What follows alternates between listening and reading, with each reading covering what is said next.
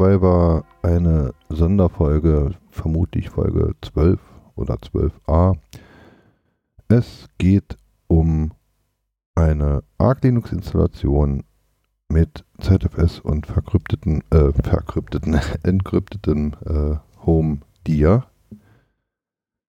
Das Ganze haben wir gestern schon mal mit Christoph versucht zu machen. Das war aber etwas zu ausschweifend. Und darum nehmen wir es jetzt nochmal neu auf. Leider muss ich jetzt im Moment erstmal warten, bis die VirtualBox gebootet ist. Wir installieren das Ganze mit dem Ale-Installer. Ähm, der Ale-Installer ist ähm, einfach eine Skriptsammlung, mit der man ein ISO erstellen kann, über welches man dann ARC installieren kann. Der Ali-Installer bietet äh, wenig bis fast gar keine ähm, Konfigurationsmöglichkeiten während der Installation. Er installiert einfach ein minimales ARC auf Basis von ZFS und ähm, legt einen Boot-Eintrag an. Der Ali-Installer kann ausschließlich mit 64-Bit-Systemen arbeiten. Er ähm, kann ausschließlich GPT-Partitionen verwalten und er benötigt auf jeden Fall UEFI-Maschinen, aber ähm, sowohl 64-Bit als auch GPT als auch UEFI sind ja auch die Techniken, die man heutzutage primär nutzen möchte. Den Link zum Ali-Installer habe ich in den Shownotes drin. Ähm, und ah, Pronounce as Ailes wird mir gerade mitgeteilt. Wir sind hier grenznah zu Frankreich, also sagen wir Allee. Eine Straße, viele Bäume, das ist eine Allee. So, mittlerweile ist äh, VirtualBox gebootet. Ich habe jetzt ein ähm, Fenster vor mir, in dem ich den Installer sehe. Und dann geht's los mit der Installation. Ich sch- schaue mir erstmal die Platten an mit LSBLK. Ich sehe SDA soll die Platte werden, die ich booten möchte. Der USB-Stick ist als SR0, also als DVD ähm, gemountet. Ich möchte auf SDA installieren. Auf SDA befinden sich jetzt noch äh, Partitionen von meiner vorherigen Installation. Die möchte ich jetzt erstmal entfernen. Dafür nutze ich GDisk, äh, GDisk Dev SDA. Da fiel mir jetzt auch gerade noch auf, dass ich noch eine englische Tastaturbelegung habe. Die ändere ich gleich noch ab. Ich lösche die Partitionen, die drauf sind. Zur Vorsicht, grundsätzlich kann der Ali-Installer auch einfach drüber installieren. Es hat aber bei einigen Tests, bei einem meiner Tests hat es nicht, nicht funktioniert. Ich weiß jetzt nicht, ob das mein Fehler war oder ob der Installer es nicht kann, aber was immer funktioniert hat bisher war, wenn ich die Platte leer gemacht habe, dann ging es auf jeden Fall.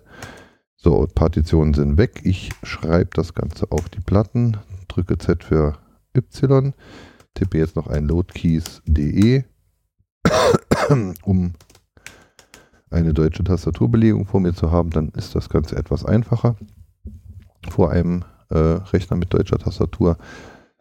So, die Platte ist leer, dann kann es direkt losgehen mit, ah, dann schauen wir uns noch an, ob wir ähm, Netzwerk und Internet haben. Ähm, wenn wir über LAN connected sind, dann bekommen wir unser Netzwerk direkt per DHCP. Wenn es denn einen DHCP-Server gibt, bei uns hat das funktioniert. Ich ping mal noch Heise. Heise lässt sich pingen, also Internet ist vorhanden. Ohne Internet können wir nichts installieren. Der Ali-Installer lädt die aktuellen Repositories und Pakete ähm, direkt aus dem Netz. Das ist ja auch erfreulich. Dann ist nach der Installation das System auch direkt auf dem aktuellsten Stand.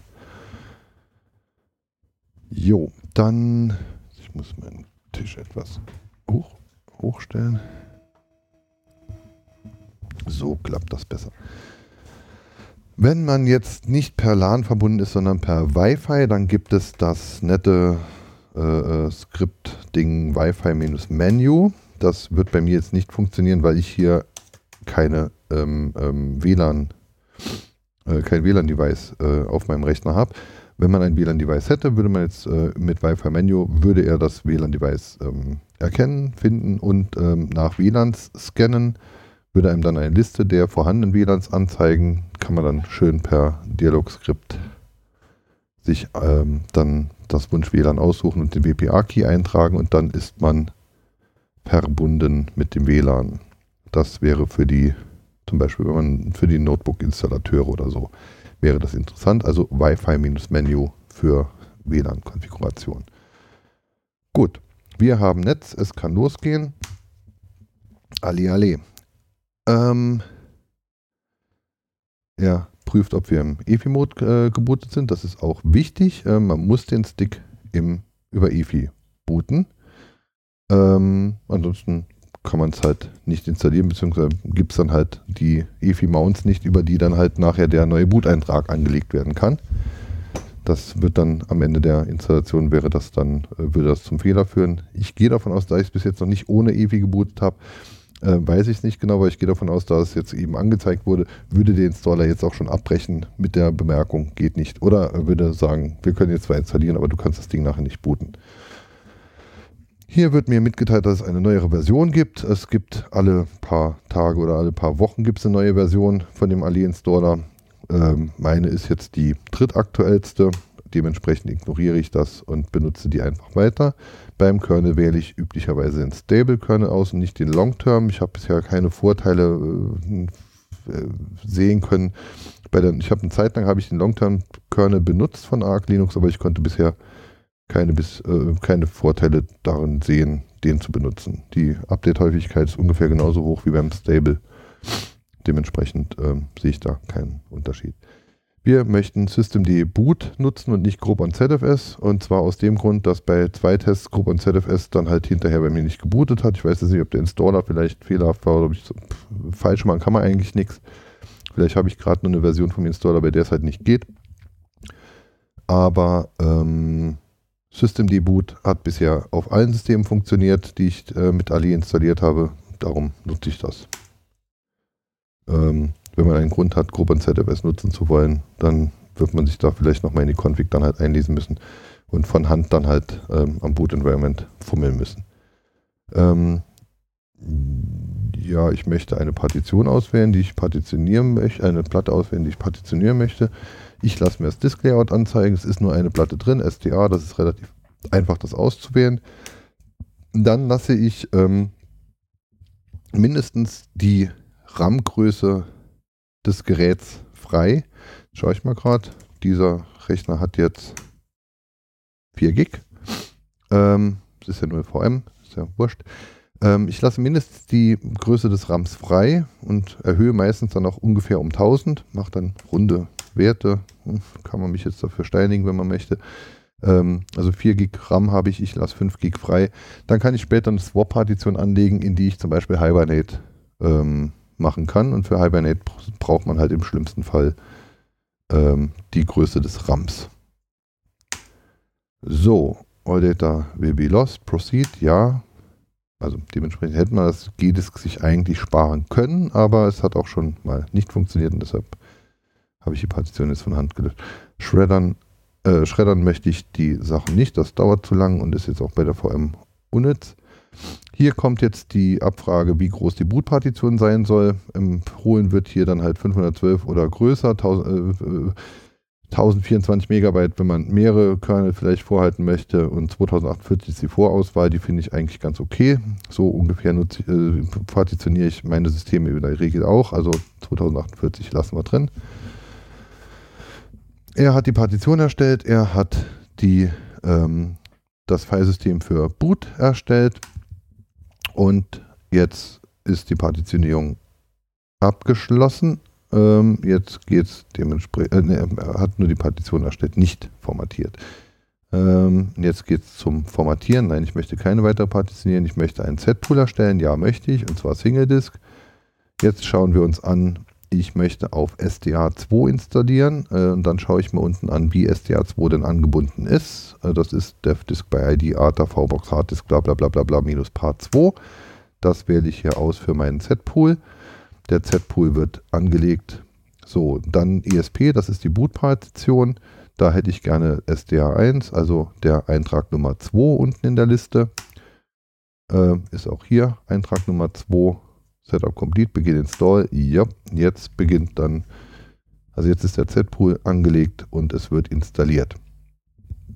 Das ist jetzt die 0815 Standardinstallation, die der Ali-Installer durchführt. Anschließend, wenn das alles äh, fertig ist, werde ich das Ganze nochmal machen und dann werde ich euch auch zeigen, wie man dann noch eigene Datasets anlegt, bevor installiert wird und wie man dann auch ähm, sich zum Beispiel ein encryptetes Home dann mit anlegt. Aber jetzt machen wir erstmal den Standard, damit man sieht, wie einfach schön, toll und cool Ali doch ist.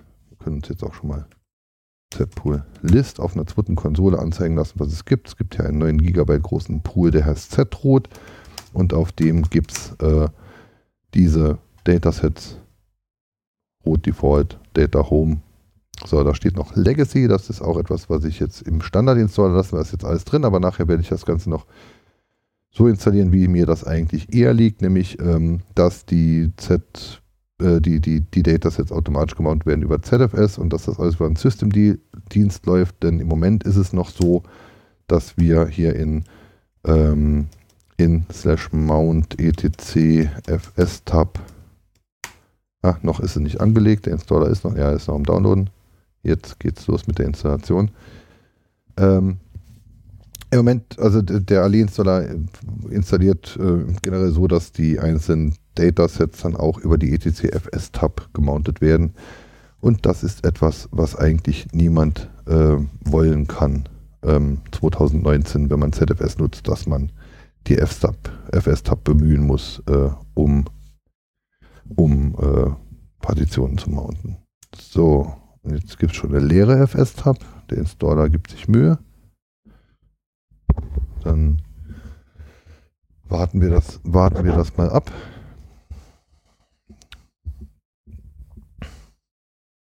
Je nach System, je nach Internetanbindung kann das Ganze dann, je nach SSD oder drehende Platte, SD-Karte, USB-Stick, keine Ahnung, Bandlaufwerk ähm, kann das Ganze dann auch äh, zwischen, zwischen 5 und 15 Minuten dauern. Wenn es deutlich schneller geht als ähm, 3, 4 Minuten oder 5 Minuten, dann hat irgendwas beim Anlegen der Partition nicht geklappt. Dann installiert er das Ganze nämlich in die RAM-Disk direkt nach Mount äh, und der Z-Pool ist nicht gemountet. Bei uns ist er hier gemountet. Das können wir hier Mount. Da sieht man es dann hier Z-Root, Root Default an Mount und Z-Root Data Home und Mount Home. Ähm, Wenn es schneller läuft als drei, drei, vier Minuten oder dann ist, äh, dann hat das nicht funktioniert. So, hier sieht man jetzt, die FS-Tab ist angelegt. Z-Root Root Default äh, nach Slash als Filesystem ZFS, Z-Root Data Home nach Home als ZFS und dann halt noch die Boot-Partition bzw. die EFI-Partition dann noch darüber. Ähm, das ist jetzt, wäre jetzt nicht die von mir bevorzugte Art, wie ich ein ZFS in meinem Linux-System einbinden wollen würde. Das würde ich viel lieber heute über Systemd und automatisiert machen. Und das werden wir bei der zweiten Installation, die folgt, wenn die erste hier rum ist, werden wir das dann auch berücksichtigen. Aber ich werde einfach mal zeigen, wie der Ali-Installer so durchnudelt, ähm, dass man die Möglichkeit hat, innerhalb von einer Viertelstunde einen Rechner mit einem Arch auf ZFS basierend äh, bereitzustellen.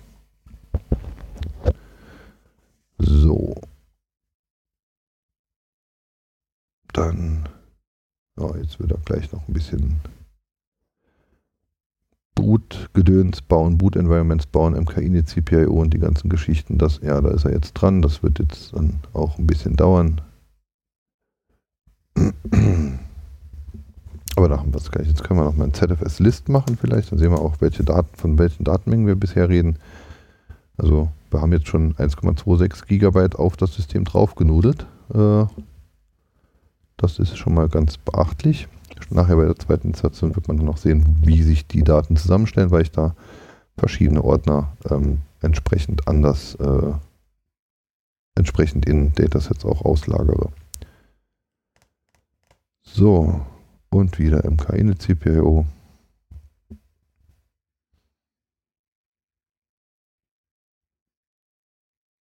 Das Notebook bläst jetzt auch, also er hat schon ein bisschen was zu tun. Mhm.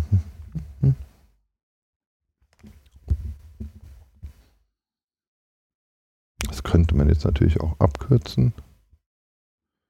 Einfach vorspulen, skippen, schneiden. Aber dafür dauert es nicht lang genug. Also das ist jetzt gleich ähm, fertig. Ich hoffe, es wurde auch in den, äh, in den Shownotes schon gelesen. Es gibt hier zu, diesem, zu dieser Ausgabe auch ein Video. Also ich erzähle hier von einer Installation, die ich gleichzeitig dann auch in dem Screencast dann halt drin habe. Und ähm, über diese, äh, also man kann hier zuschauen, was ich tue und warum und wie. So, schauen wir jetzt nochmal ZFS List an. Der Installer ist jetzt fertig. Ich gehe auf die zweite Konsole, mache ZFS List, No Datasets Available, mache noch einen Z-Pool äh, List, No Pools Available, also fertig mit installieren, hat den Pool auch ausgebunden. Dann stehen oben noch Informationen, wie man den Pool jetzt wieder einbinden könnte. Dann mit arc-ch-root könnte man dann halt in das äh, neu installierte System äh, change routen. Das werden wir auch bei der zweiten Installation machen. Der Unterschied zwischen CH-Root und arc-ch-root ist, dass arc-ch-root ähm, zusätzlich noch ein paar Environment-Ordner äh, mit ähm, anlegt. Also hier ähm, proc, sys, dev, die ganzen Geschichten, ähm, die man dann halt auch möglicherweise braucht, ähm, um ja, sein System fertig zu konfigurieren, bevor man es dann bootet. Jetzt schauen wir mal, ob ich es heute hinbekomme, in der VirtualBox irgendwie ähm, das Video nicht unterbrechen zu müssen, um das System zu, zu booten. Okay, das sieht aber schon gut aus. Ich, ja, genau. Also normalerweise hätte man jetzt während des Reboots hätte man den USB-Stick rausgezogen. Ich hätte die CD entfernen wollen, entfernen müssen, aber dann hätte ich ja jetzt wild rumklicken müssen und da ist mir schon ein paar Mal die Videoaufnahme dann ab, ab, äh, abgebrochen. Da bin ich jetzt ganz froh, dass das so geklappt hat. Ich musste jetzt, da muss ich das Video nicht schneiden. So, wir haben jetzt hier einen Bootloader und der bootet uns unser frisch installiertes ARC mit ZFS. Username root, Passwort haben wir keins, LSBLK, Mount, zroot root default on slash zfs list huch loadkeys.de äh, zfs list zpool list. Ja das wäre jetzt die Installation gewesen. Ähm, die Wi-Fi-User hätten jetzt eben noch ähm, ein CH-Root in das neue System machen müssen, denn wenn ich jetzt Wi-Fi-Menü starten möchte, dann sagt er, please install Dialog zuerst. Bin ich jetzt dann aber schon in meinem installierten System äh, gestartet, habe ich keine Möglichkeit, mir ein WLAN auszusuchen und habe auch kein Netz, um Dialog nachzuinstallieren. Dann habe ich ein Problem. Also wären die jetzt an der, in der Situation, dass sie einen Stick bitte nochmal booten würden, würden dann halt einen Change Root in das System, also würden den Pool importieren, würden arc-change Root äh, in den Pool machen.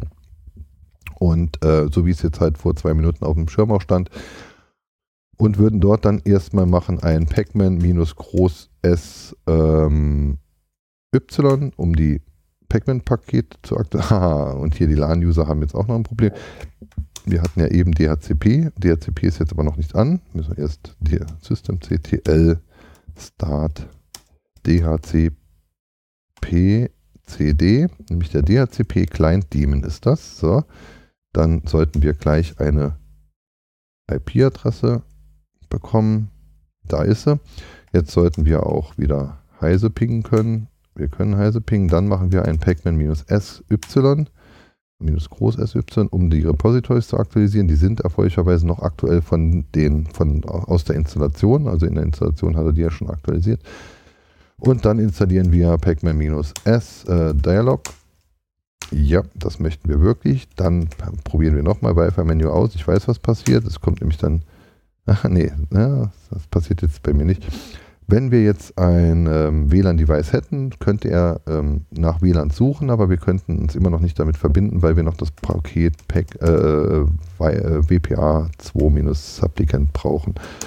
WPA oder nur WPA-Supplicant. So war es, glaube ich.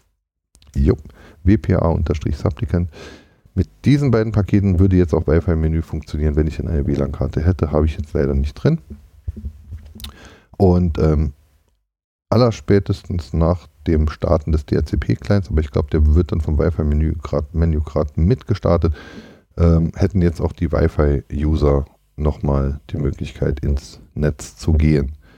Ja, das wäre die Grundinstallation Allee gewesen. Jetzt schaue ich hier mal gerade auf die Uhr. Das waren jetzt genau 20 Minuten. Und dann hängen wir jetzt nochmal 30 Minuten dran, indem ich das Ganze jetzt nochmal neu installiere. Und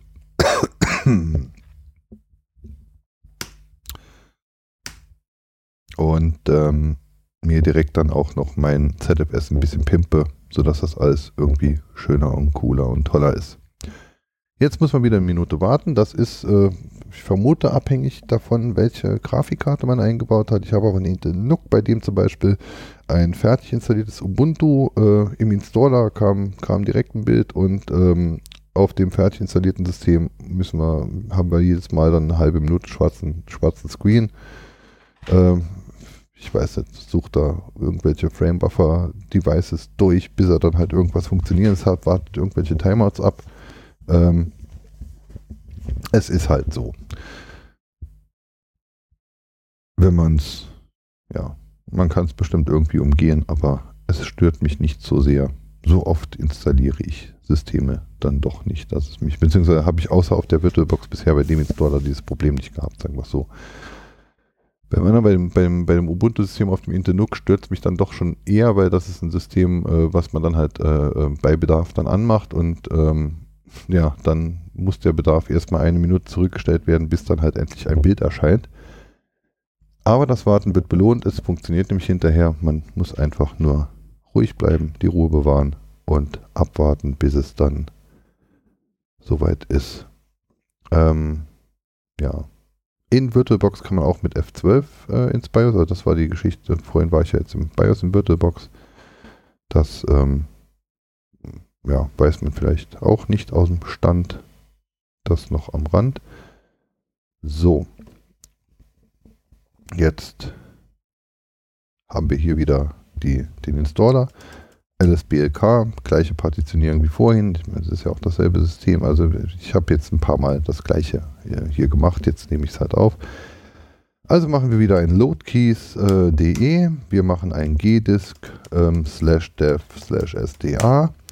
Wir lassen uns die Partitionierung anzeigen. Wir drücken D für Delete, die erste Partition löschen, D für Delete, die zweite Partition wird ausgesucht, weil es sonst keine gibt, W für Write, äh, Yes, das haben wir soweit gemacht. Dann wollten wir noch schauen, ob wir Internet haben. Wenn wir WLAN hätten, würden wir Wi-Fi-Menü ausführen. Wir haben Internet 10.02.15, das ist äh, genanntes äh, äh Virtualbox-Netzwerk. Wir pingen einmal Heise, können auch Arc Linux oder sonst irgendwas, wie auch immer. Wenn Heise geht, ähm, dann liegt der ganze Rest, der nicht funktioniert, an denen. Wir sind soweit durch. Wir machen den ALE-Installer an. Running UEFI Mode, ja, das immer. Newer Release, wissen wir schon. Stable, ja. System Debut, ja. Ja, wir wollen partitionieren. Disk Layout 0 SDA, das wollen wir genauso wissen. 5000 Megabyte wollen wir freilassen. All Data Biblios, natürlich. Schreddern wollen wir nicht. 2048 für die Bootpartition, alles wunderbar. Partitionierung ist fertig. Nein, ich möchte keine andere Platte. Ja, ich möchte einen Pool. Ich möchte einen Single-Disk-Pool. Ja, ich möchte das Partitionslayout. Ja, ich will die Nummer 3. Da kommt der Pool drauf. Created a Single-Disk. Okay. Und dann sagen wir Stopp. Jetzt gehen wir auf die zweite Partition, auf, die, auf eine zweite Konsole. Loggen uns wieder als root ein. Ähm, machen jetzt ein Z-Pool-List. Wichtig ist, dass wir an der Stelle Stopp machen, denn kurz danach wird der Z-Pool unmounted, also exportet. Wir müssen ihn dann wieder importen und nachher wieder exporten, ansonsten bricht der Installer. Also genau an dieser Stelle View Partition Layout before creating ESP, da, da machen wir nicht weiter und gehen auf die zweite Konsole. ZFS List zeigt uns an, was der gute Mann des Ali-Installers sich gedacht hat, wie ein System auszusehen hat. Das gefällt mir, wie gesagt, nicht ganz so gut. Ähm, zum Beispiel hätte ich gerne noch, das habe ich vom Unix EU so gelernt und ich habe es bisher auch so angewandt und finde es ganz schön. Es gibt einen Ordner ähm, war lib pacman local. Äh, nee. Ähm, ähm, ach verdammt, man macht es jeden Tag und dann vergisst man es doch, wenn man es braucht. Äh, war Cache Pacman. Gut. Es gibt ein Barcache Pacman. Das lege ich jetzt an. Ich lege ein, ein äh, Dataset an. Das nenne ich zrot slash pacman minus o mount point gleich Barcache Pacman.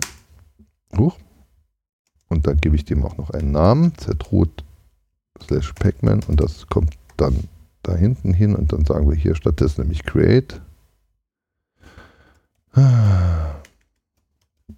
Create minus O Mountpoint. So, nochmal. ZFS create minus O Mountpoint gleich war Cache Pacman, zroot Pacman, ZFS List. Ja, das hat funktioniert. Nach dem dritten Versuch. Außerdem habe ich vorhin irgendwas von Encryption erzählt. Da ähm, möchte ich jetzt ähm, auch mal noch dem Z-Pool sagen, dass er Encryption können soll. Z-Pool äh, Set ähm, ach. Ich hatte es vor einer halben Stunde, hatte ich es doch noch vor mir gehabt. Jetzt gehe ich es nochmal suchen. Ah. Verdammt. Ich muss es noch ein paar Mal machen, bis ich was wirklich merken kann. Encryption enabled, aber es war hm,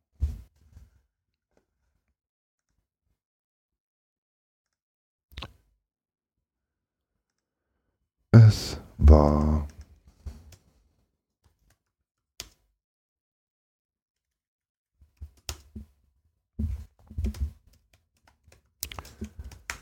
Ich habe mir auch natürlich meine Spickzettelseite nicht aufgelassen. Die musste ich jetzt auch wieder suchen gehen. Jetzt gehe ich wieder auf dieselbe Seite, auf der ich vor einer Stunde auch schon war und suche denselben Scheiß raus. Und derselbe Scheiß lautet nämlich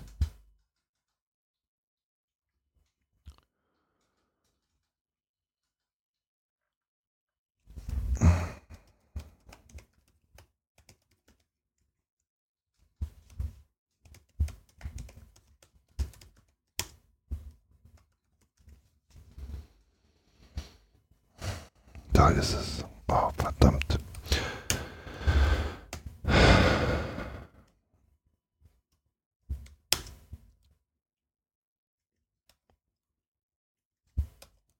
Z-Pool set feature at encryption gleich enabled. So. Feature at encryption gleich enabled zroot. Irgendwann werde ich es mir merken können. set, zpool set feature at encryption gleich enabled zroot. Das müssen wir für den gesamten Pool definieren, dass man überhaupt in irgendwelchen Datasets unterhalb dieses Pools Encryption nutzen kann und darf und soll und will. Außerdem hätten wir ähm, gerne noch ein Feature ZFS Set ähm, Overlay gleich enabled für zroot. Overlay gleich on muss es sein. Mhm. ZOS Set Overlay gleich on für zroot. Das ähm, sorgt dafür, dass man ähm, beginnen wir anders. Unter Linux ist es äh, per Default ja so, wenn man eine Partition mountet, dann definiert man, auf welchen Ordner die Partition gemountet werden soll. Und dann wird die Partition auch die, auf diesen Ordner gemountet, ob in dem Ordner schon was drin ist oder nicht. Ich könnte also auch zehn verschiedene Partitionen auf denselben Ordner mounten. Im Endeffekt sehe ich in dem Ordner dann aber das, was in der Partition drin ist, die zuletzt gemountet wurde. Bei ZFS ist es per Default so, wenn ich ein Dataset mounten möchte zu einem bestimmten Ziel, dann kann ich dies nur dann tun, wenn das Ziel leer ist. Wenn es eine Datei gibt oder einen Unterordner, dann wird das Dataset nicht gemountet. Und wir hätten unter Linux eigentlich lieber das Linux-Verhalten, dass es gemountet wird, egal was drunter liegt. Das habe ich durch ZFS Set Overlay gleich on zroot definiert und ähm, zroot ist ja der, der, ähm, der, der, das, das oberste Dataset des gesamten Pools, also es ist der Pool und solche ähm, Settings werden halt vererbt über den gesamten Pool. Also möchte ich jetzt bei einem Dataset nicht, dass es äh, äh, overlaid wird, dass es äh, drüber gemountet werden kann, dann müsste ich das jetzt dann für dieses, Unter für dieses Dataset äh, explizit definieren. Also beispielsweise ZFS äh, Set Overlay gleich off für zroot slash pacman oder data home. Ja, das müsste ich dann halt so definieren, damit das nicht gemountet werden kann. Aber das möchte ich ja nicht. Ich will ja, dass es so läuft, wie es und wie man es unter Linux gewohnt ist. Ähm, so, das haben wir auch getan. Und jetzt möchte ich mir ein Dataset für meinen User Holm anlegen. Da sage ich jetzt ZFS create minus O encryption gleich on. Ähm, jetzt müsste ich noch die Syntax wissen. Minus, minus O äh, Keysource gleich Passphrase. Ah, ähm, erfreulicherweise hat man in der Installationsshell vom Allee äh, hat man eine ZSH mit ähm, Autovervollständigung auch von ZFS-Befehlen. Sonst hätte ich die Keysource jetzt nicht gewusst. Ähm, Keysource gleich Passphrase. Ich möchte nach dem Passwort gefragt werden beim Booten. Oder überhaupt beim, beim Mounten, beim Einbinden. Ähm, und ähm, minus O Mount Point gleich slash home slash holm und das Ganze soll heißen zroot slash holm. Cannot create. Äh, ja, dann hat mir die Autovervollständigung was Falsches gesagt. Oder ich lasse es einfach mal weg. Er meckert dann ja, wenn ich Encryption definiere, dann möchte er doch wissen, Key-Format ist es dann. Aha, da hat die Autovervollständigung ich habe das jetzt auch ein bisschen irritiert. Key-Format gleich Passphrase. Das wäre der richtige Aufruf. Und dann fragt er mich nach dem Passwort. Da sage ich jetzt ähm, Pullermann. Lieber würde ich Penis nehmen, aber bei Penis sagt, das wäre zu kurz. Also er, also das Passwort. Deshalb nehme ich Pullermann. Pullermann ist deutlich lang genug. So, ZFS List. zroot Holm sieht aus wie ein ganz normales äh, Ding, ist aber encrypted. Können wir uns jetzt auch ZFS get zroot slash Holm, schauen wir uns alle Attribute an, scrollen hoch und irgendwo steht dann ähm, Encryption. Wo steht Encryption? Wo steht Encryption? Encryption Root hatten wir jetzt schon, äh, aber das suchen wir nicht. Wir suchen Encryption. Das ist leider nicht alphabetisch sortiert, was ich sehr schade finde. Overlay Yes sieht man hier. Achso, nee. äh. Ähm, ich sollte vielleicht noch sagen, ähm, was ich überhaupt angezeigt bekommen möchte. Dann machen wir es halt ZFS Get Encryption, zroot Holm. Encryption ist an. Und da steht auch noch, über welchen Algorithmus äh, encrypted wird. Können wir auch schauen.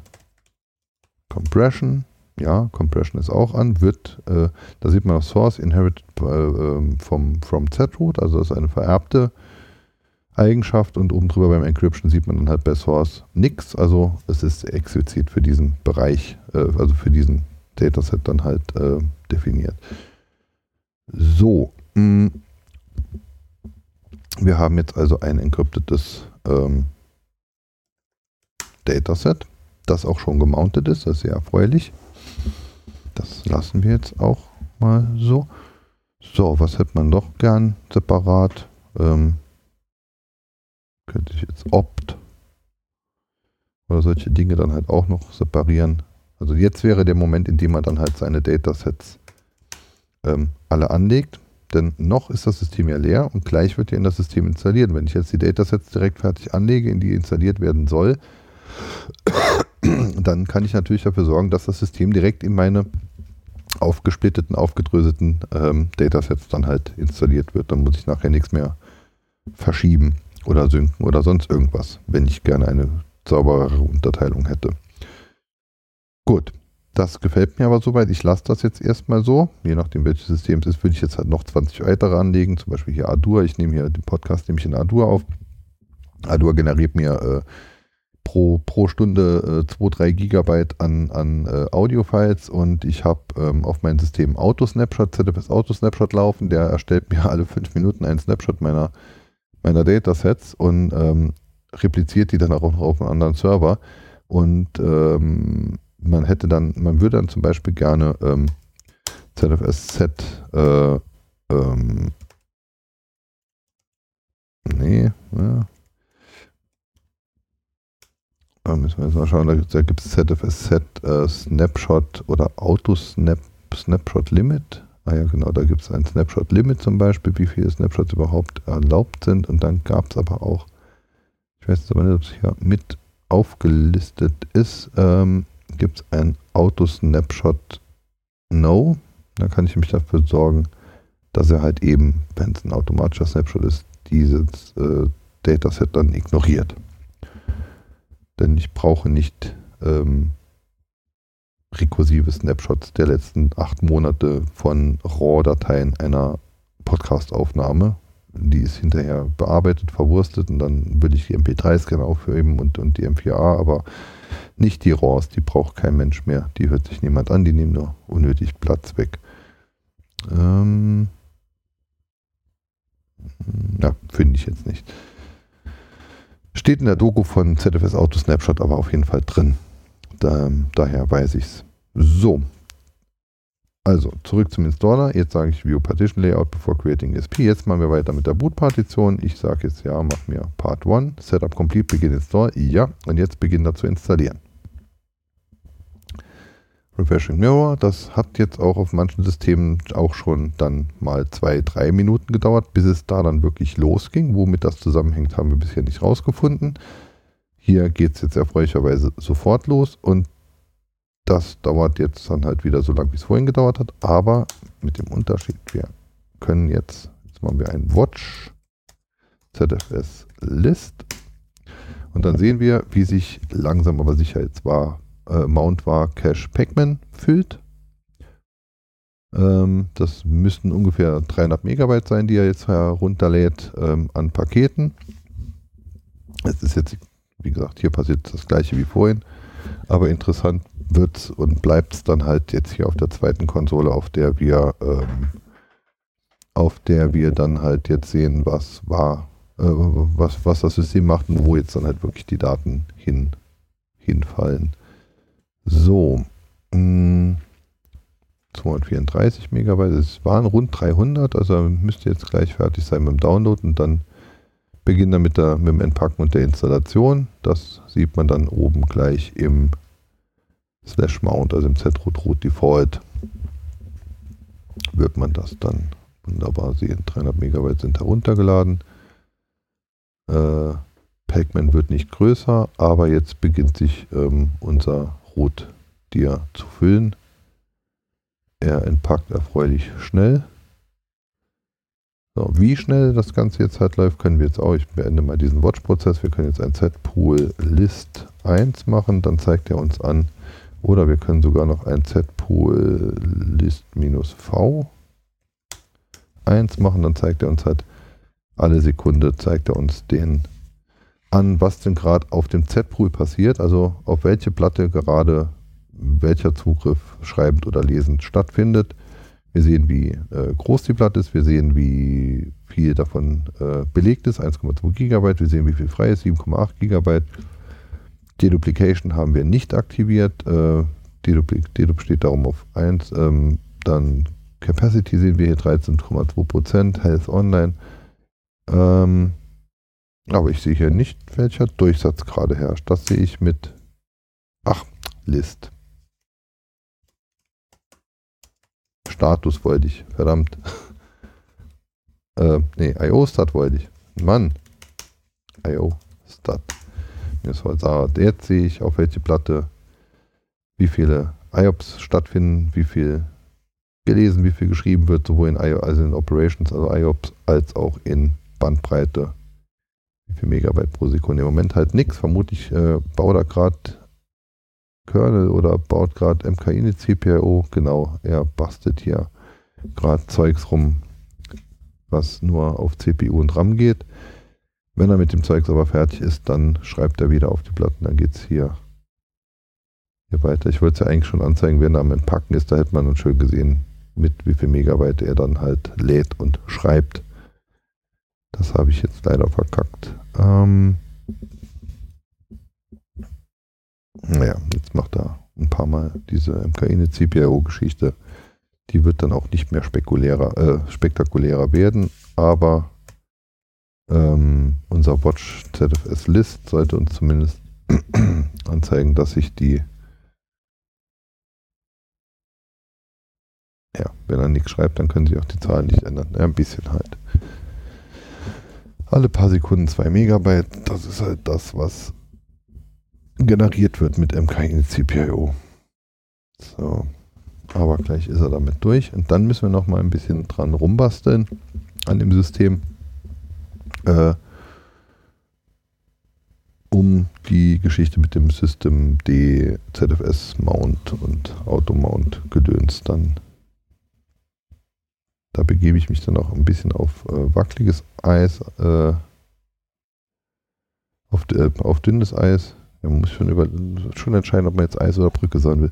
Da begebe ich mich jetzt gleich auf dünnes Eis, weil ich zwar grundsätzlich weiß, was zu tun ist, mir es aber immer noch nicht sauber rausgeschrieben habe und es dann deshalb jetzt vermutlich äh, erstmal ein, zwei Mal verkacken werde, bevor ich dann halt das Richtige gefunden habe.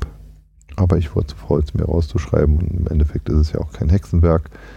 Man findet es ja auch immer wieder raus. Nur so lernt man. Hm. Wenn man es dann irgendwann kann, ohne es sich aufgeschrieben zu haben, ist man sich auch sicher, dass man es auswendig kann. So.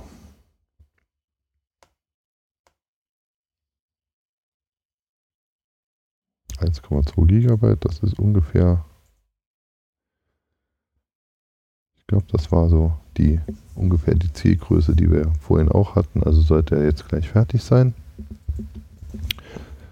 Vielleicht mache ich dann das hier schon mal aus. Ah ja, okay, auf, und auf der ersten Konsole ist er jetzt fertig.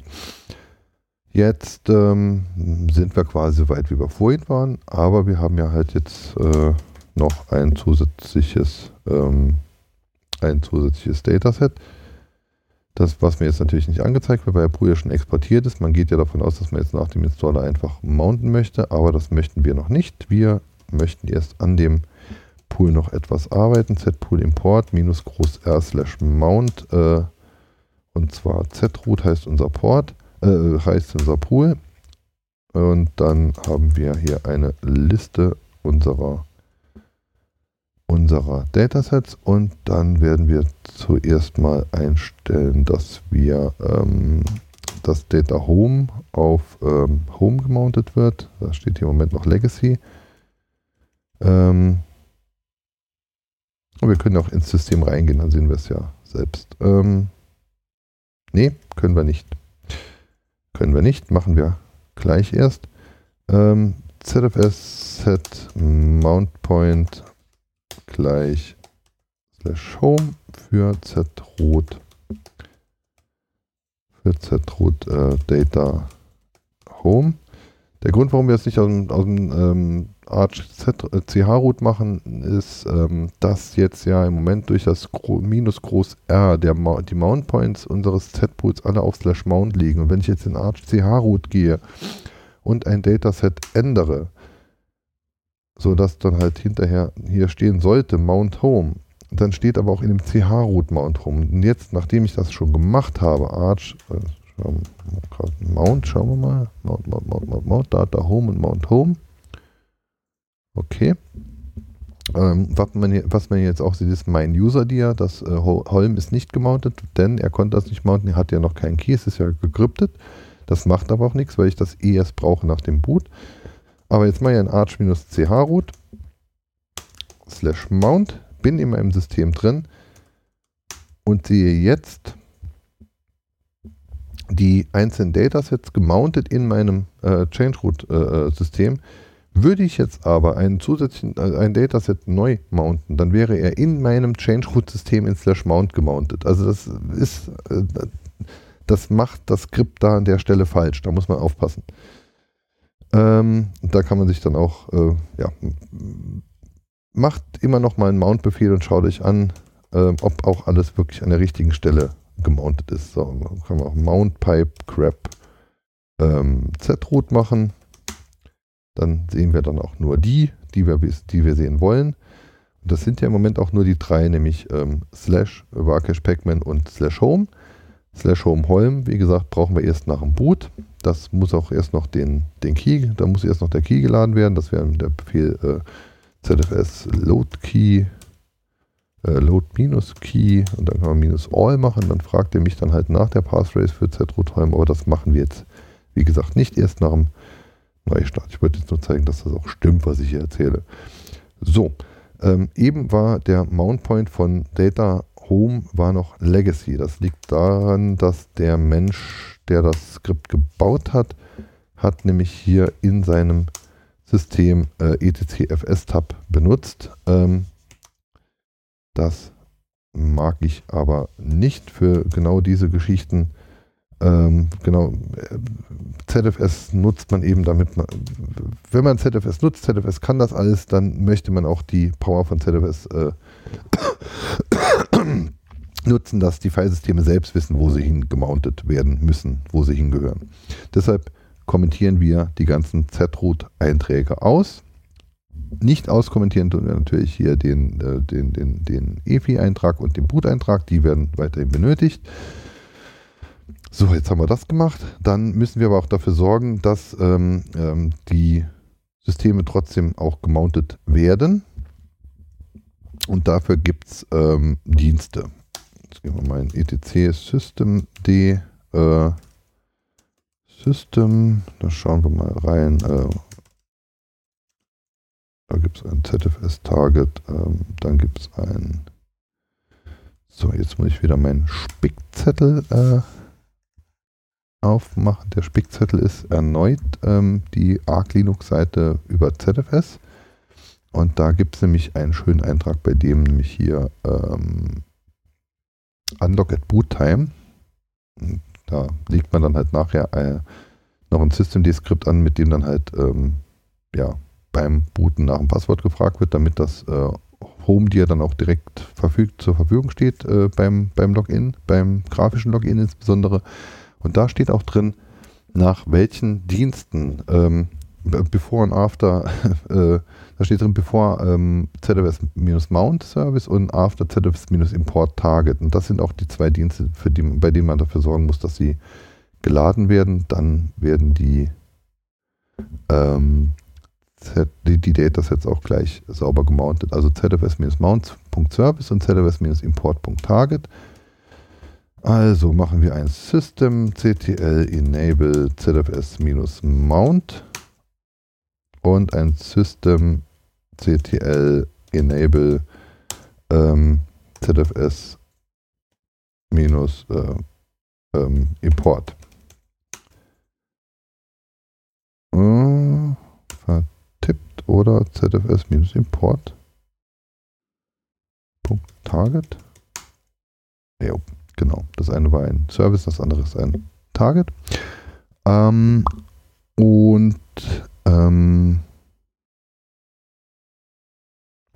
ich glaube, das sollte alles gewesen sein. Die Wi-Fi-User, wie gesagt, jetzt nochmal pacman-s äh, Dialog und ähm, wpa-supplicant.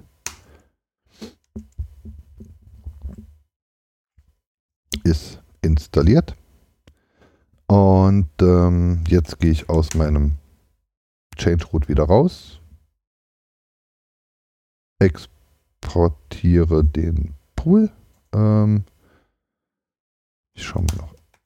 ZFS List, ja. Doch, sollte alles gewesen sein. Ähm, Z-Pool, Export, Z-Root. Und wenn es nicht alles gewesen ist, dann bootet das System jetzt halt gleich nicht, aber das sehen wir in zwei Sekunden. Ich drücke schon mal F12, VirtualBox lässt lässt einem da nicht so viel Zeit und habe jetzt einen zweiten Linux Boot Manager Eintrag. Der erste war von unserer ersten Install vorher. Da sieht man, äh, ist auch alles gleich außer der ID des Filesystems. Natürlich, es wurde ja neu partitioniert, neu formatiert. Wir versuchen jetzt dieses System zu booten. Es ist wieder ein ARC mit ZFS, aber jetzt sollte er die ZFS äh, Datasets dann loadkey.de. Die, jetzt sollte er die ZFS äh, dann aber so gemountet haben, wie es hier steht. Und das sehen wir mit einem Mount Pipe grep Z-Root. Und er hat gemountet, er hat Root gemountet, er hat Data Home gemountet, er hat Pacman gemountet. Was er nicht gemountet hat, ist Home Holm. Jetzt versuchen wir mal ein ZFS Mount ähm, Z-Root slash Holm da sagt er, wir haben den Key noch nicht geladen. Dann sagen wir ZFS load minus key minus all. Äh, äh, load, es ist ähm, Einzahl, load minus key. Entweder jetzt zroot slash holm oder wenn man mehrere hat, dann halt einfach minus all oder wenn man nicht so viel tippen möchte. Dann fragt er mich nach dem Passwort. Das war, glaube ich, Pullermann. Jo, es war Pullermann. Dann sagen wir wieder ein Mount Crab Z-Root. Homeholm ist immer noch nicht gemountet, weil wir haben ja nur den Key geladen, damit wir Homeholm mounten können. Und jetzt sollte es sich auch mounten lassen. Und jetzt ist es auch gemountet in Homeholm. Das ZFS List, das können wir auch dann schön nachvollziehen, indem wir dann halt äh, hier irgendwas äh, was haben wir im Boot? Im Boot haben wir ein VM Linux minus Linux und das kopieren wir nach Home Helm und machen wieder ein ZFS List und dann sehen wir, dass wir, wie Sie sehen, sehen Sie nichts. ah, jetzt 6 Megabyte. ZFS get written. Da sehen wir jetzt dann, dass Homeholm jetzt 6 Megabyte groß ist und das entspricht mit Sicherheit in etwa Homeholm der Größe des Linux-Kernels. Wäre der Linux-Kernel jetzt äh, ähm, nicht schon von sich aus komprimiert und eh recht äh, schlecht komprimierbar, wäre es jetzt einfach eine Textdatei, dann ZFS äh, äh, komprimiert ja auch ähm, die Datasets, äh, dann wäre es auch, dann, dann, würde man jetzt auch sehen, dass die Datei ja deutlich kleiner ist. Also also dann, dann will man sehen, dass die Datei 6 Megabyte hat, aber man würde auf dem ZFS, äh, ZFS List würde man halt sehen, dass trotzdem ZRoot Holm weniger als 6 Megabyte belegt, weil da halt die Kompression gegriffen hätte, um zu sehen, wie viel Kompression, wie viel man denn schon äh, komprimieren konnte. Äh,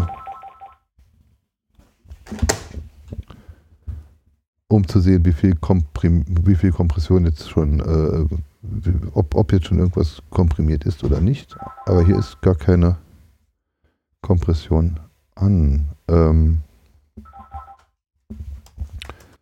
warum ist hier keine Kompression? Warum wird hier keine Kompression angezeigt? Hat der den Pool ohne Kompression angelegt? Set Pool Get Compression Z rot. Äh,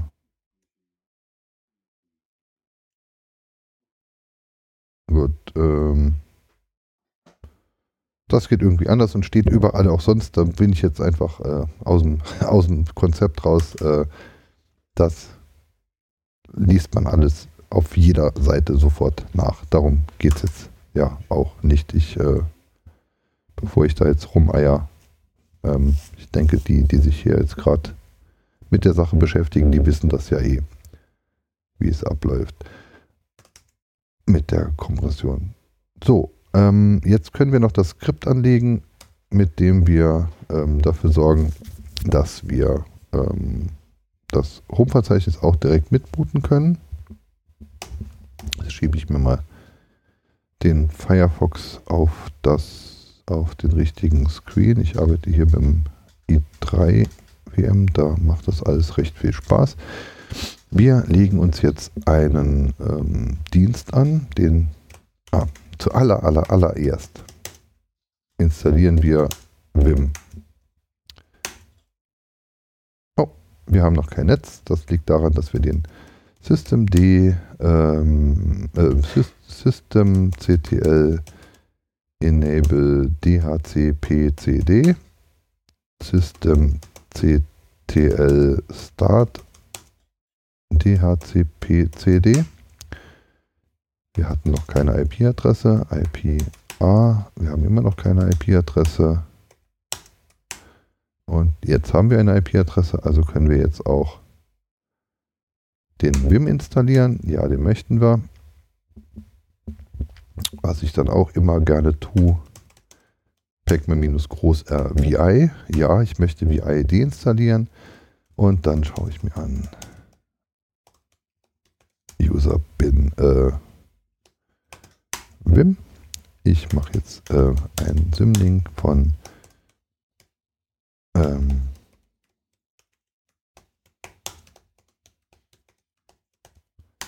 von ähm, ah, andersrum, das mache ich nach auch nach 25 Jahren immer noch falsch. Ich habe jetzt einen Symlink gemacht von Vim nach VI, weil man tippt VI, aber man möchte Vim benutzen.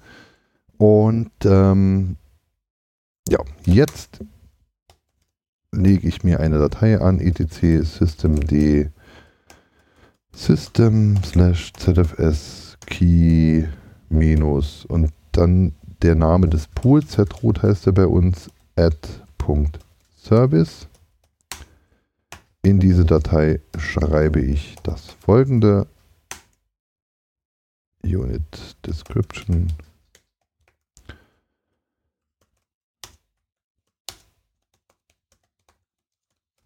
Pool encryption keys before. Systemd-user-sessions.service.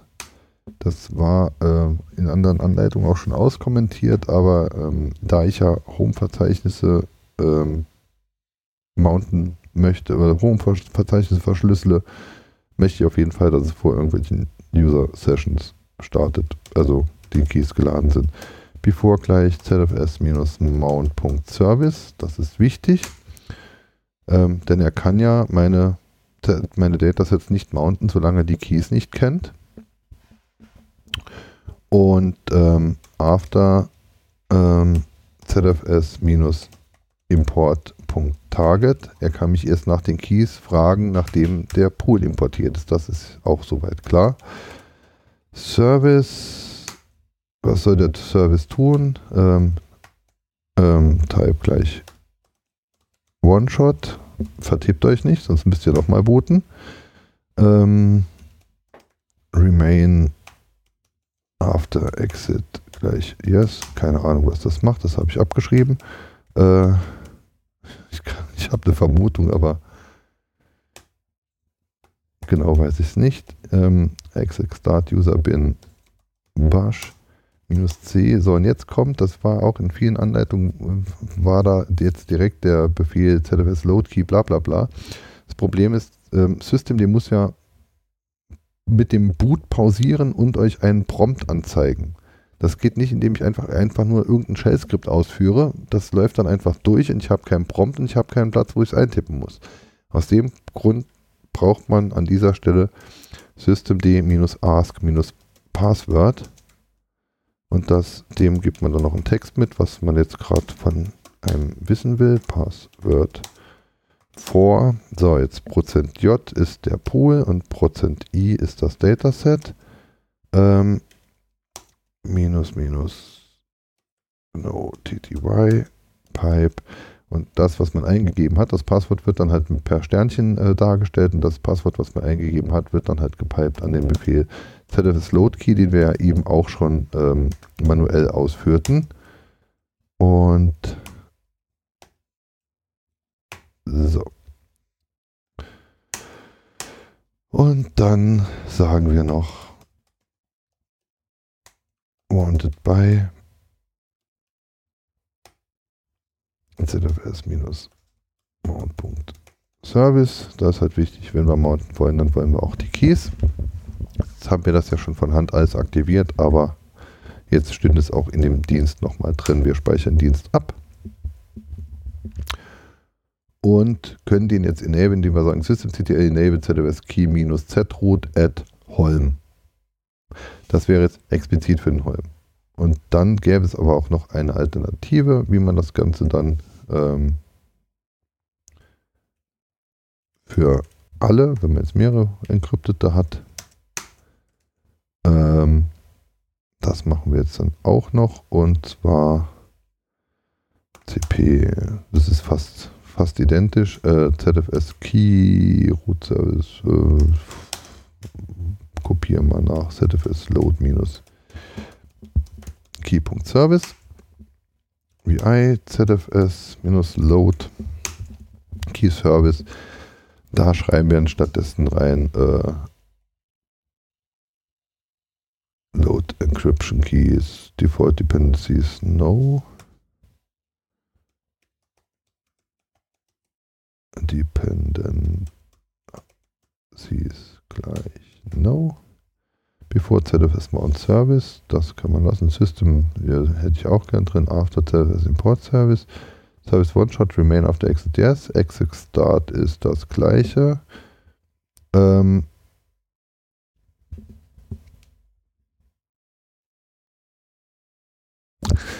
und ähm, da wird es dann eigentlich brechen. Ich habe das noch nicht ausprobiert. Ich wollte das eigentlich ich ging davon aus, dass das nicht so geht, aber jetzt, wo ich mal durchlese, es wird auch nicht funktionieren, weil da steht jetzt, äh, in dem Skript stehen dann drin exec start user bin bash minus c, user bin zfs load key minus a.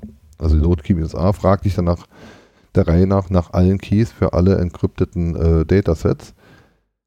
Aber das geht ja nicht ohne Systemd Ask Passwd und Systemd Ask Passwd kann ich ja nur ein, da, ne, da muss man was drumherum bauen. Okay, vergesst das Ganze. Ich speichere es trotzdem ab, dann bastel ich da nachher weiter dran ähm, und werde dann doch stattdessen hier meinen einzelnen ähm, Key Enabler von vorhin dann halt äh, enablen. System, äh, systemctl enable ZFS key-zroot at Holm. Der ist jetzt angelegt. Ja, ich würde sagen, das wäre dann alles gewesen. Dann würde ich das System jetzt nochmal rebooten und schauen, ob er mich jetzt beim Reboot nach dem, also erstmal schauen, ob er überhaupt bootet und ob er mich beim Reboot jetzt nach dem Passwort fragt. Das ist relativ tief am Schluss. Hier steht es jetzt, äh, Encrypted ZFS Passwort von zroot Holm. Hinten dran ist jetzt dummerweise gerade noch eine Fehlermeldung, weil die halt genau in dem Moment dann halt kam, in dem er mich nach dem Passwort fragt. Aber hier tippe ich jetzt, hier tippe ich jetzt einen Pullermann.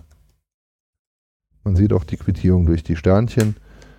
Und wenn ich mich nicht vertippt habe beim Pullermann, da hat man halt kein Feedback, dann sehe ich jetzt in ZF, äh, dann sehe ich jetzt in ZFS List beziehungsweise in Mount äh, Ich brauche ich brauche die Tastatur belegen.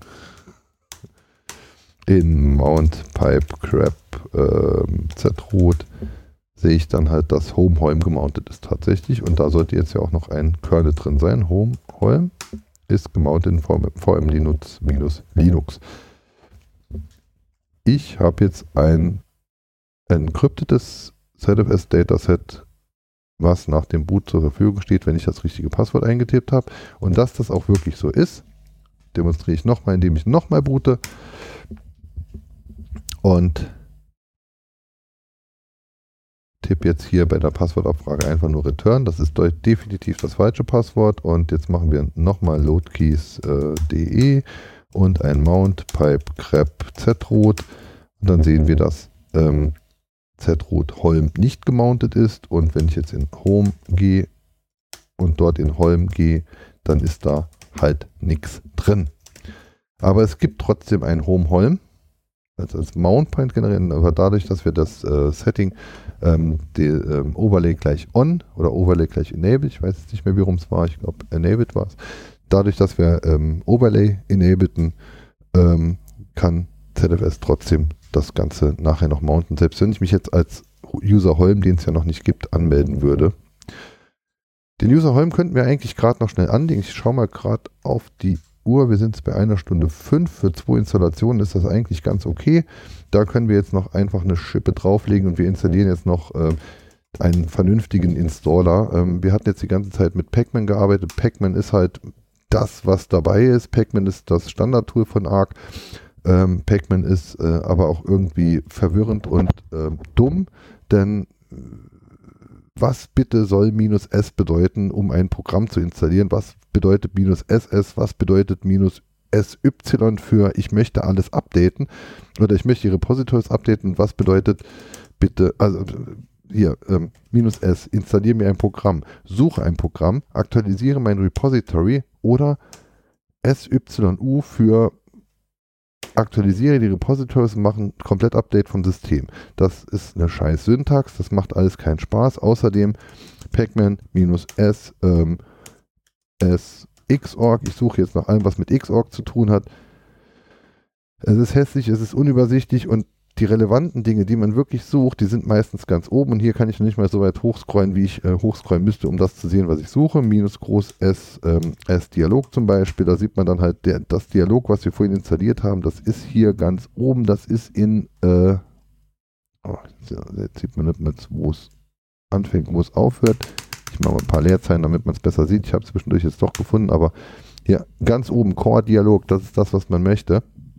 Ähm, Jetzt kann man, und das sollte man auch tun, äh, vietc pacman.conf äh, machen. Da gibt es einen Eintrag Color mit großem C.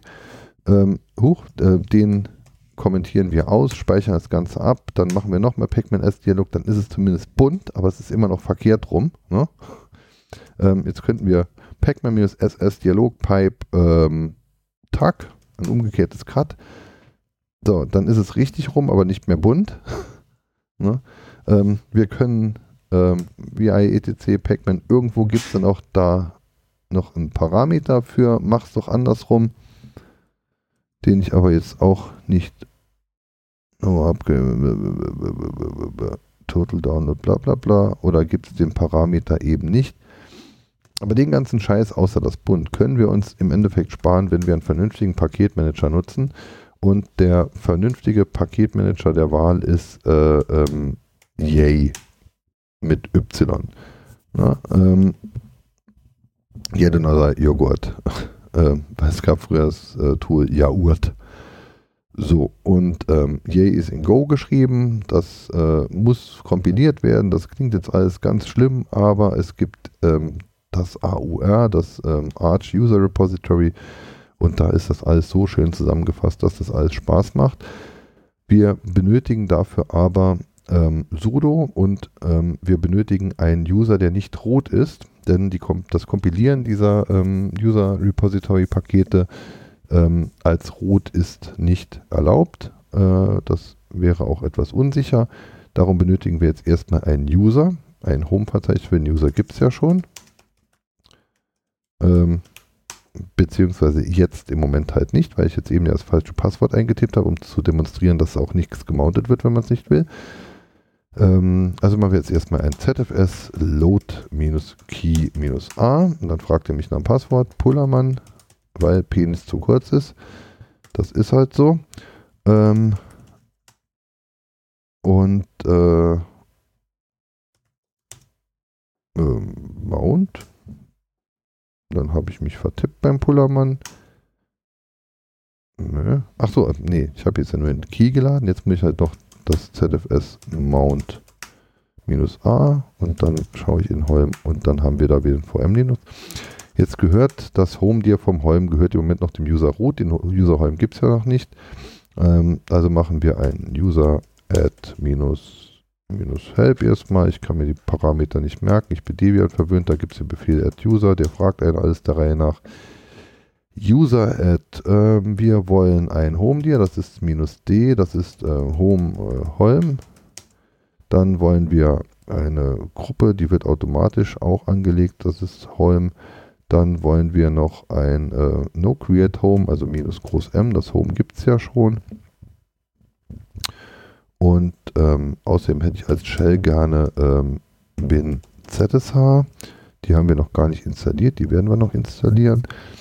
Aber das sollte trotzdem schon mal so funktionieren, so hoffe ich. Ähm, ah, da müsste ich noch den Benutzernamen hinten äh, anfügen. So, mal schauen, ob es ZSH schon gibt. Nein, ZSH gibt es noch nicht. Pacman minus äh, ähm, ZSH. Ja, das möchte ich installieren. So, dann schauen wir mal in die etc passwd. Da gibt es einen Holm und der hat bin ZSH als äh, Shell.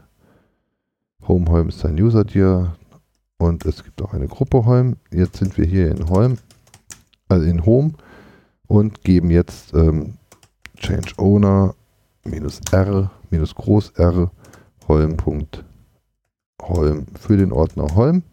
Schauen uns das nochmal an. Jetzt gehört der Ordner dem User Holm. Wir möchten dann auch noch Change Mod, äh, dass die Gruppen und jeder andere bitte keine Rechte haben, minus RBX für den User Holm. Und jetzt ist das wirklich ein Home-Ordner, den man auch so nennen darf. Er gehört dem User Holm und niemand anderes darf darauf zugreifen. So, dann geben wir dem User Holm noch ein Passwort. Das ist einfach geheim. Wenn es geheimer sein will, dann schreibt man halt sehr geheim oder streng geheim oder super geheim. So, dann gehen wir auf eine andere Konsole, loggen uns als Holm ein mit dem Passwort geheim und bekommen dann halt ein ZSH-Config-Dings. Äh, also wir haben jetzt auch schon ZSH. Wie schön. Ähm, eine Sache müssen wir aber auch noch mal. Wir haben eben gesagt, wir brauchen sudo. Also müssen wir noch erstens pacman-s sudo installieren. Und dann müssen wir die etc group konfigurieren und da nutzen wir die Gruppe real ja. Wir nutzen die Gruppe Wheel, da fügen wir den Holm hinzu und machen ein ETC, äh, bearbeiten die etc sudoers und da gibt es relativ weit unten gibt es schon eine schöne Vorlage, genau hier. Ähm, die hier. Das Prozent Wheel, all, all, all. Das heißt, äh, alle User aus der Gruppe Wheel dürfen alles als sudo ausführen, wenn sie sich dann authentifizieren. Ohne Authentifizierung wäre dann hier unten die Zeile, da wäre No Passwort. No Passwort ist während einer Installation ganz nett, aber man vergisst in der Regel wieder auf mit Passwort umzustellen, deshalb äh, nutzt man es am besten gar nicht erst ohne Passwort. Das speichern wir jetzt ab. Ein normales Doppelpunkt X geht jetzt nicht, weil die Datei auf Read-Only gesetzt ist. Deshalb müssen wir erst ein Doppelpunkt W machen. Das geht dann auch nicht. Ein Doppelpunkt W Ausrufezeichen müssen wir nämlich machen. Danach können wir ein W mit Doppelpunkt X oder Doppelpunkt Q oder normales Doppelpunkt W machen. Gehen wir jetzt wieder rein, machen einen Doppelpunkt W, dann steht wieder Read-Only Option is set. Dann haben wir ein Q Ausrufezeichen. So, Holm ist jetzt in der Gruppe Sudos. Ausgelockt habe ich ihn eben deshalb, weil die Gruppenzugehörigkeit nur beim Einloggen abgeprüft wird. Wäre der Holm schon eingeloggt, wäre jetzt dann für das Environment immer noch nicht in der Gruppe sudos und dürfte deshalb auch kein sudo ausführen. Also hätte er sich eh noch mal ein bisschen ausloggen und wieder einloggen. Jetzt loggt der Holm sich wieder ein. Das Passwort war geheim. Das geben wir nicht weiter. Und ähm, sudo zsh. Er fragt mich nach dem Passwort. Passwort war immer noch geheim. Und ich bin jetzt who am I? Ich bin jetzt rot. Also sudo funktioniert. Sehr schön. Ähm, Jetzt habe ich Exit gemacht, dann sollte WhoAmI ein Holm bringen, das ist auch sehr schön. Und jetzt ähm, brauche ich noch den Befehl git hm, pacman-s git und ich benötige gleich, um ähm, die Pakete zu bauen, noch da die Paketgruppe pacman-s base-devil da wählen wir alles aus. Das sind 50 Megabyte zu downloaden und 300 Megabyte zu installieren. Hm. Das dauert jetzt eine Sekunde, zwei. Das sind Sachen wie Make und äh, GCC und äh, Strip und äh, hier GZIP sehe ich hier auch noch, war wohl auch, ja gut, da sind ein paar werden reinstalled, das wäre jetzt dann Quatsch gewesen, aber manche Sachen waren halt jetzt einfach noch nicht drin. Ähm, so, während der jetzt hier noch installiert, können wir schon mal nochmal in die äh, Konsole von Holm gehen und machen jetzt ein git clone https doppelpunkt slash ähm, yay.git. Denn darum geht es ja immer noch, wir wollen einen besseren Paketmanager. Wir haben jetzt einen neuen Ordner yay, in den gehen wir rein. Da gibt es drin eine Datei pkg-Bild und in der steht drin, was gleich passieren soll.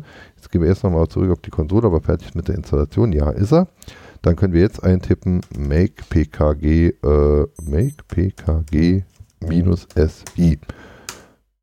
Ähm, das I steht für Install, das S für mach mal, keine Ahnung.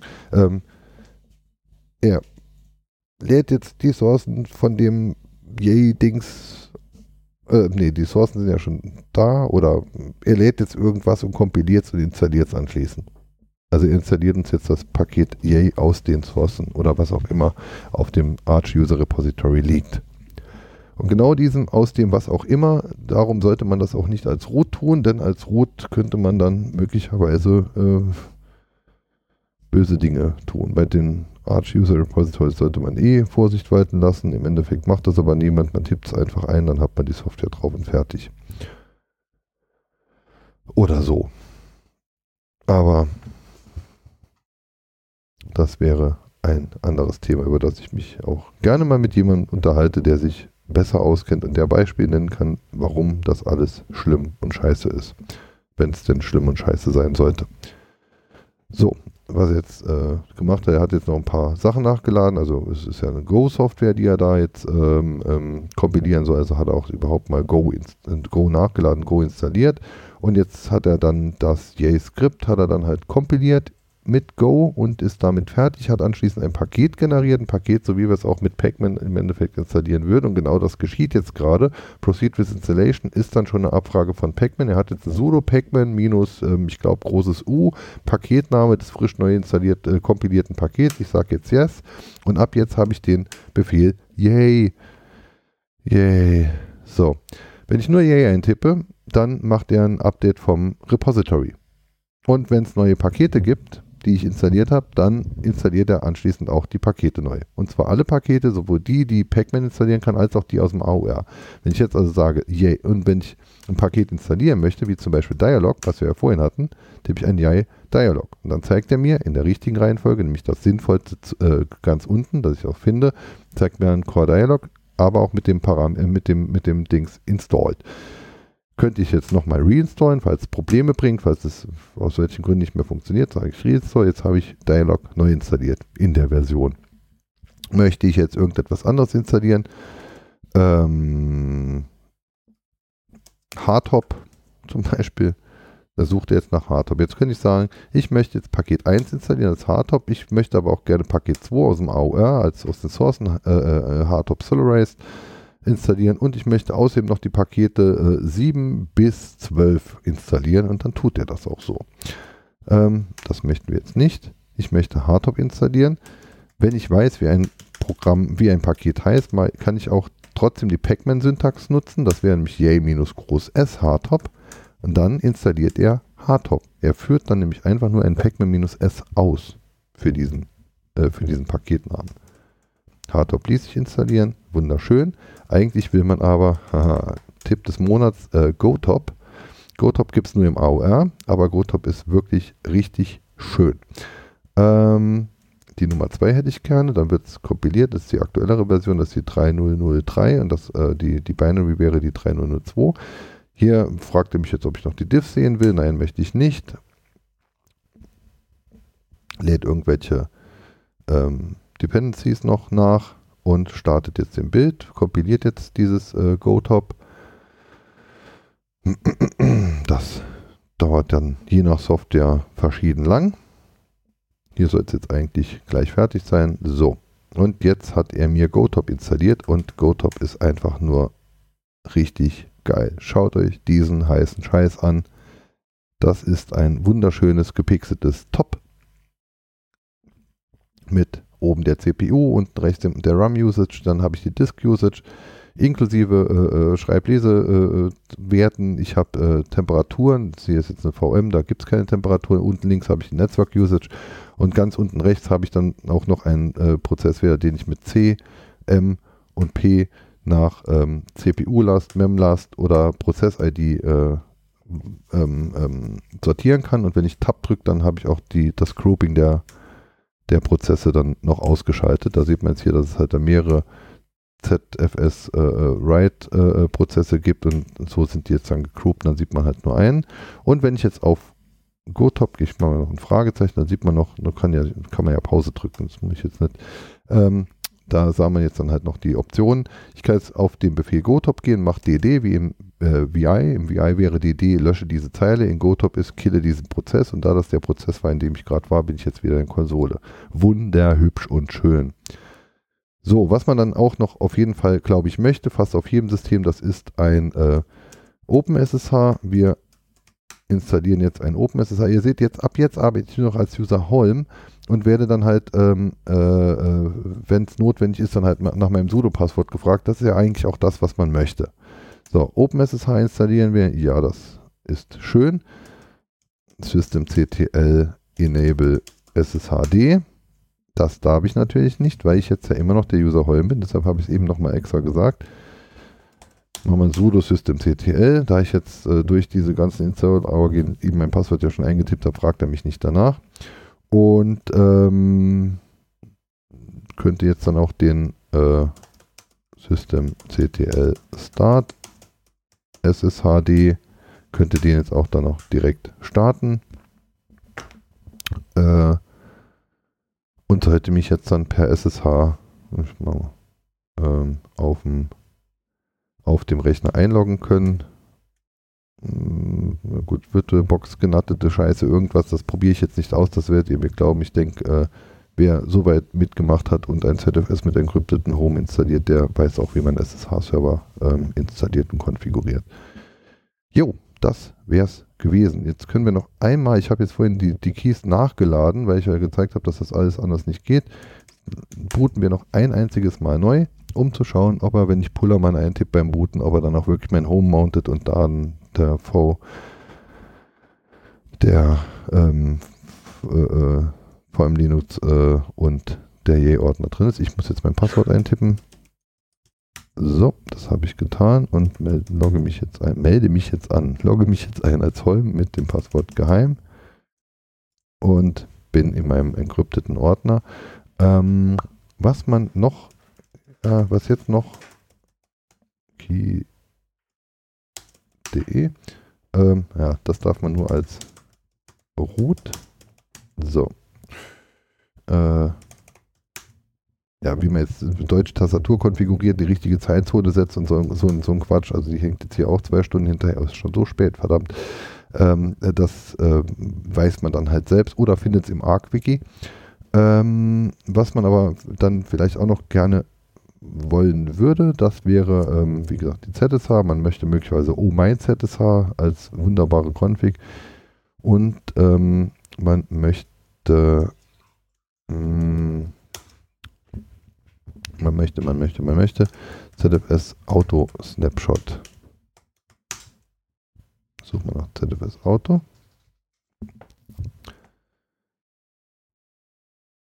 ZFS Auto Snapshot, die Nummer 2. Ah, eben habe ich ja noch DHCP äh, enabled. Äh, das sollte jetzt, ich sollte jetzt auch Netz haben nach dem Booten. Also das System ist jetzt schon, äh, was heißt schon? Das System ist jetzt äh, halt quasi fertig. Ne? Ich möchte ZFS Auto Snapshot in der Version 1.2.4. Das ist der Eintrag Nummer 2. Ja, dann mach das mal, tu das mal, mach mal schön. Und ähm, logge mich jetzt aber trotzdem mal auf der anderen Konsole als Root ein. Ähm, und äh, dem Root müsste man jetzt noch ein Passwort geben natürlich. Der hat immer noch kein Passwort. Der normale User hat ein Passwort, der Admin nicht. Das äh, kann so nicht bleiben. Ähm, ZFS List. ZFS List minus T Snapshot. Zeigt mir alle Snapshots an. Es gibt keine. ZFS Snapshot minus R zertruht. Ähm, was?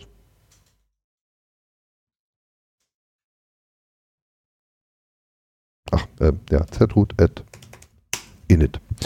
Man muss dem, äh, dem Snapshot immer noch einen Namen mitgeben, natürlich, damit man weiß, was ist das für ein Snapshot. Ich habe jetzt einen Snapshot gemacht.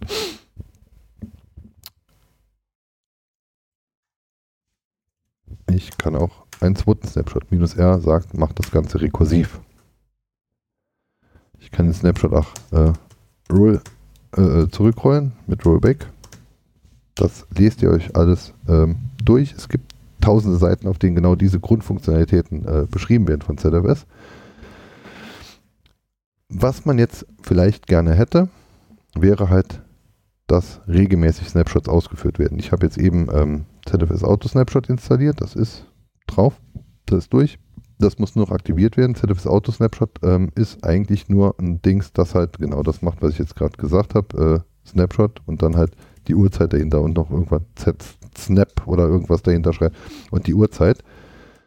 Ähm, und dafür sorgt, dass wenn äh, eine gewisse Anzahl an Snapshots erreicht ist, dass die alten dann gelöscht werden. Also er macht dann zum Beispiel viertelstündlich, das ist der Frequently äh, Snapshot, der macht viertelstündlich, macht er, da löscht er dann halt, ich glaub, da lässt er glaube ich acht Stück da. Also so hat man von den letzten zwei Stunden hat man immer die viertelstündlichen. Dann erstellt er stündlich welche, da lässt er den letzten Tag oder die letzten zwei Tage lässt er drauf.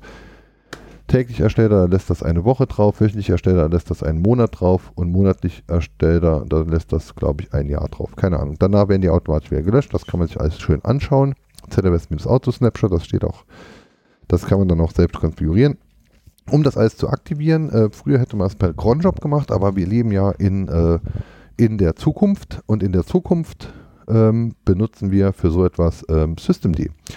Und zwar Systemd Timer.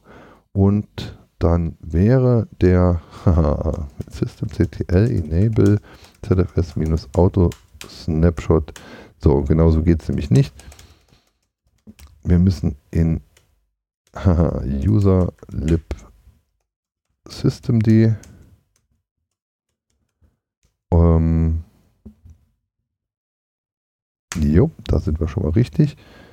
Ähm, so, und jetzt mache ich was, wofür mich alte Hasen aus. Ich mache mir einen Fein, Fein, Fein Pipe Crap. Äh, Fein Punkt. Punkt Pipe Crap. Ähm, ZFS.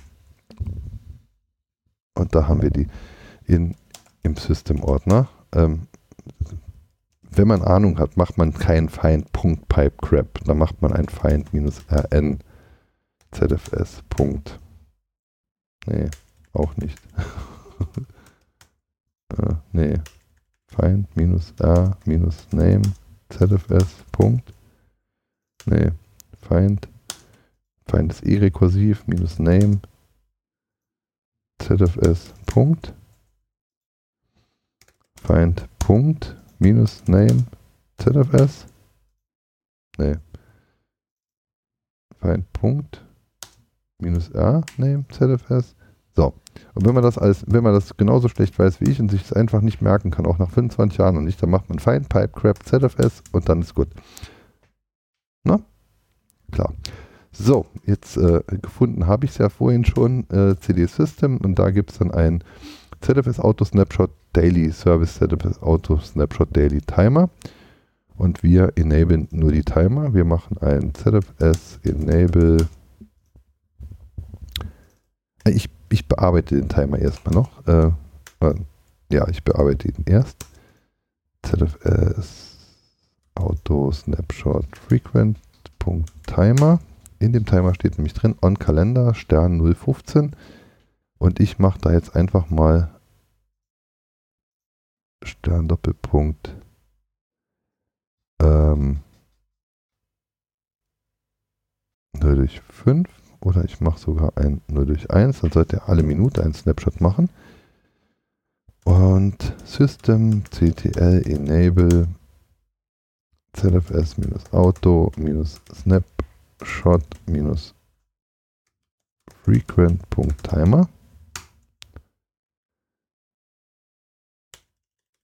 und starte ihn auch. Und jetzt mache ich ein Watch ZFS List minus T Snapshot. Und wenn ich mich nicht vertan habe, sollten wir in 20 Sekunden dann unseren ersten automatisiert generierten Snapshot sehen. Spannung steigt, noch 6 Sekunden. Jetzt kann es auch sein, Systemd ist nicht auf die Sekunde genau. Systemd macht es dann halt einfach innerhalb der Zeit, in der es stattfinden soll.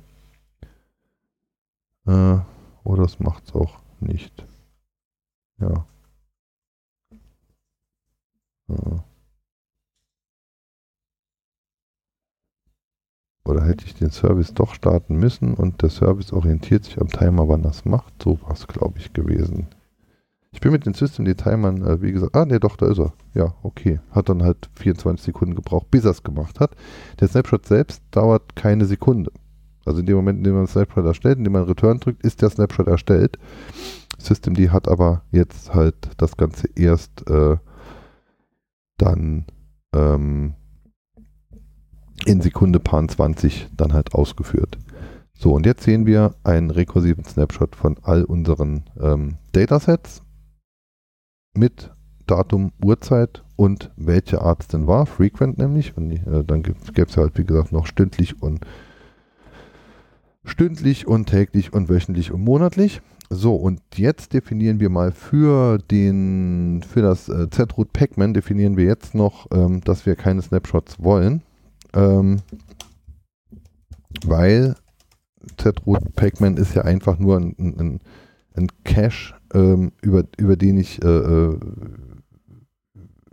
ja, ein Cache, in dem ich dann halt sehe, äh, dass das ähm, in, in, dem dann halt die Pakete gecached werden. So, und das, das muss ich auch nicht äh, in seinen Änderungen dann halt snapshotten. Ähm, zumindest nicht automatisch und minütlich oder alle fünf Minuten. Minütlich möchte man eh nicht snapshotten. Ähm so, jetzt habe ich vorhin schon mal danach gesucht, äh,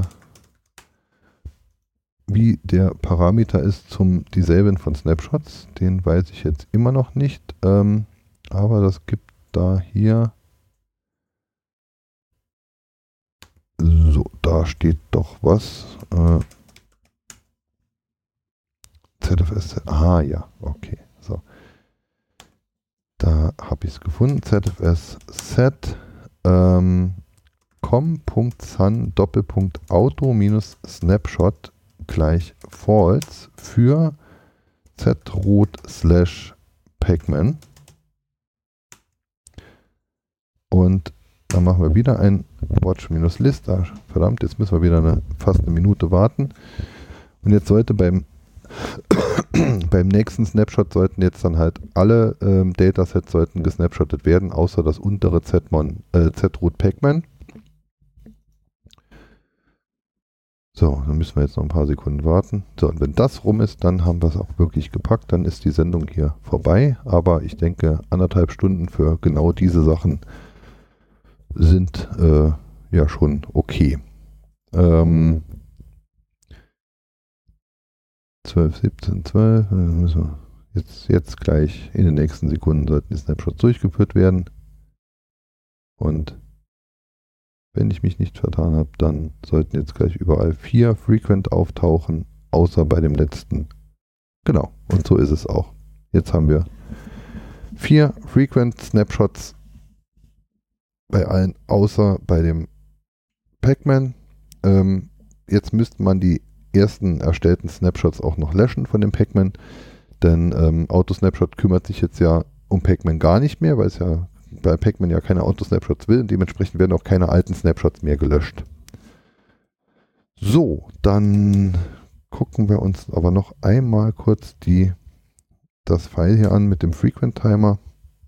Da steht nämlich nicht drin, wie viele aufbewahrt werden von den Snapshots aber im Service steht da drin. Ähm, Im ZFS Auto Snapshot-frequent.service, da steht drin, exec start hier, da steht auch drin, was er dann macht, Prefix Snapshot und dann steht hier keep for.